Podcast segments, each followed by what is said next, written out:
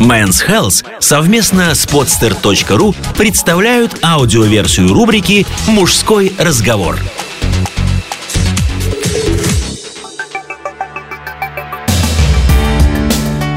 Проект «Стать мужчиной». Добраться до своей мужественности проще, чем ты думаешь, даже если по пути тебя подбодрят ударом в лицо. Текст Джоэля Стейна, американского журналиста, автора книги «Man-Made – A Stupid Quest for Masculinity». Десятилетия просмотра порнушки сделали меня нечувствительным к виду чужих пенисов. Но когда медсестра, ткнув пальцем в размытое пятно на УЗИ моей жены, сказала, что это член, я страшно разнервничался – для обладателя этого неясного маленького причиндала я отец, и он будет чего-то ждать от меня. Каких-то действий, тех, которые я с презрением и страхом отвергал уже около 40 лет. Ходить в походы, заниматься спортом, смотреть матчи по телевизору, охотиться, рыбачить, драться, производить разведку. Я не был уверен, что именно будет нужно, но подозревал, что для этого придется оторваться от компьютера. Шансов отвертеться не было, так что я решил пройти все эти дурацкие мужские злоключения заранее, а потом написать о них книгу. И я сделал это. Я на старости лет получил свой первый значок бойскаута. Я ходил с Дэйвом Салманом из Animal Planet в канадские леса выслеживать медведей – я прошел трехдневный курс молодого бойца в армейском лагере в Форт Ноксе. Стрелял из пулемета, водил танк Абрамс и все такое. Я продержался один раунд в схватке с пятикратным чемпионом UFC Рэнди Кутюром. Рэнди был добр ко мне. Я практически жил жизнью героя того старого фильма, где один бесхарактерный сынок богатого циника мог получить наследство только если станет вести себя как мужчина – Честно признаться, я думал, что мои концептуальные поиски приведут к уже знакомым мне выводам.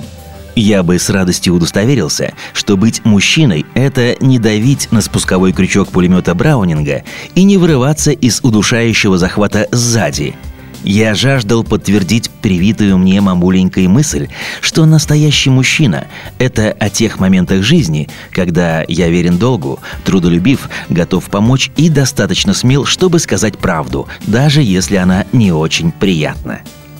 Но это абсолютно не то, что я понял. Мамуленькины ценности, они о том, как быть примерным членом общества – а проползать по-пластунски под колючей проволокой, стреляя из автомата, поднятого над головой на вытянутых руках, вот это и есть необходимое мужское дополнение к образу. Я понял, что дрожать в палатке от холода, врываться в горящие здания и получать по морде от здоровяка, сидящего у тебя на груди, вот что делает тебя мужчиной. Не самым первосортным, но какой уж есть. Звучит излишне брутально из уст манхэттенского очкарика. Что ж, я объясню. Встретив лицом несколько ударов от кутюра, я вдруг стал меньше бояться конфликтов на парковках. Вот это бдыщ и есть причина, что я вел себя как трус годы напролет?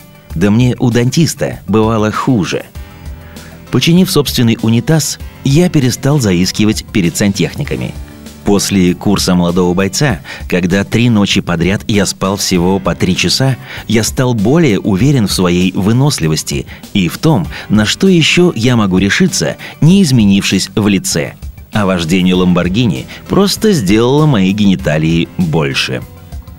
Конечно, то, насколько ты можешь быть агрессивен, стыдлив, любопытен или подвижен умом, во многом определяется твоими генами. Но ты заметил слово «можешь»? А в реальности только то, что ты делаешь, определяет то, кто ты есть. Так, если просто улыбаться, будешь чувствовать себя счастливее. Также, просто делая то, что всегда делали мужики, ты почувствуешь себя большим мужиком. Причем процесс возмужания, он самовоспроизводящийся.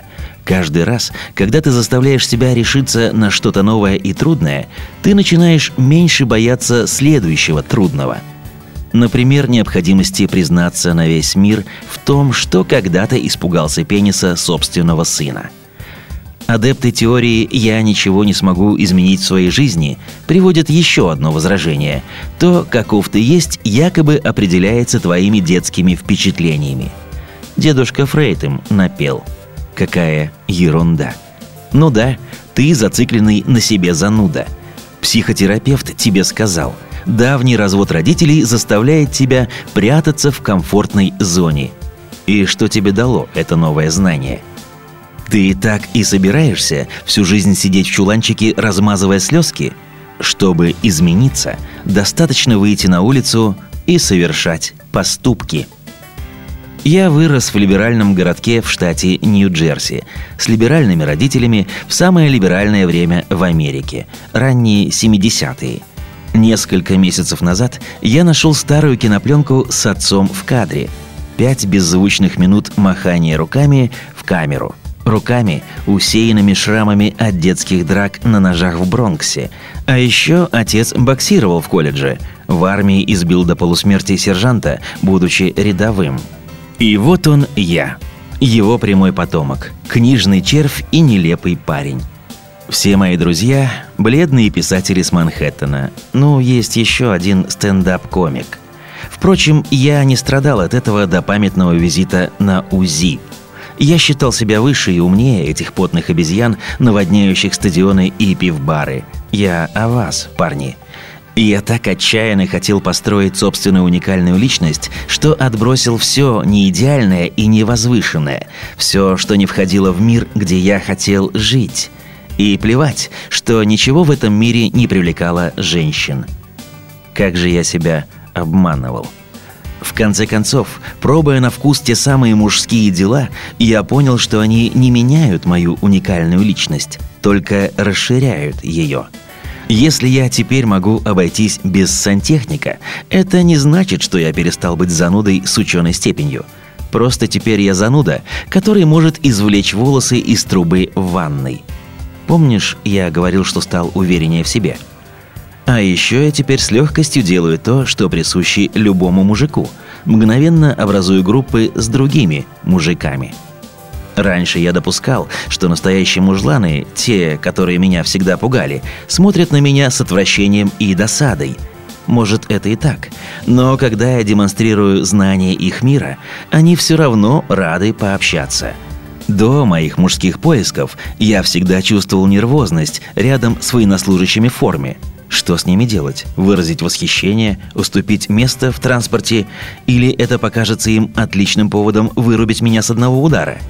А теперь трехдневный опыт в Форт Ноксе дал мне достаточно информации, чтобы просто поддерживать с ними разговор. Где проходили учебку, где служили и все такое – и все в порядке, хотя я еще не до конца избавился от привычки каждую фразу заканчивать словом «сэр». Моему сыну сейчас три года, и он верит, что я тот самый парень, который знает все о машинах, может установить палатку и заменить трубу. Потому что это действительно так. Чтобы поддерживать этот авторитет, я просто делаю еще чуть больше мужских дел каждую неделю, на глазах у него – и это, как выясняется, лучший способ быть отцом мальчика. Сделано на podster.ru Скачать другие выпуски подкаста ты можешь на podster.ru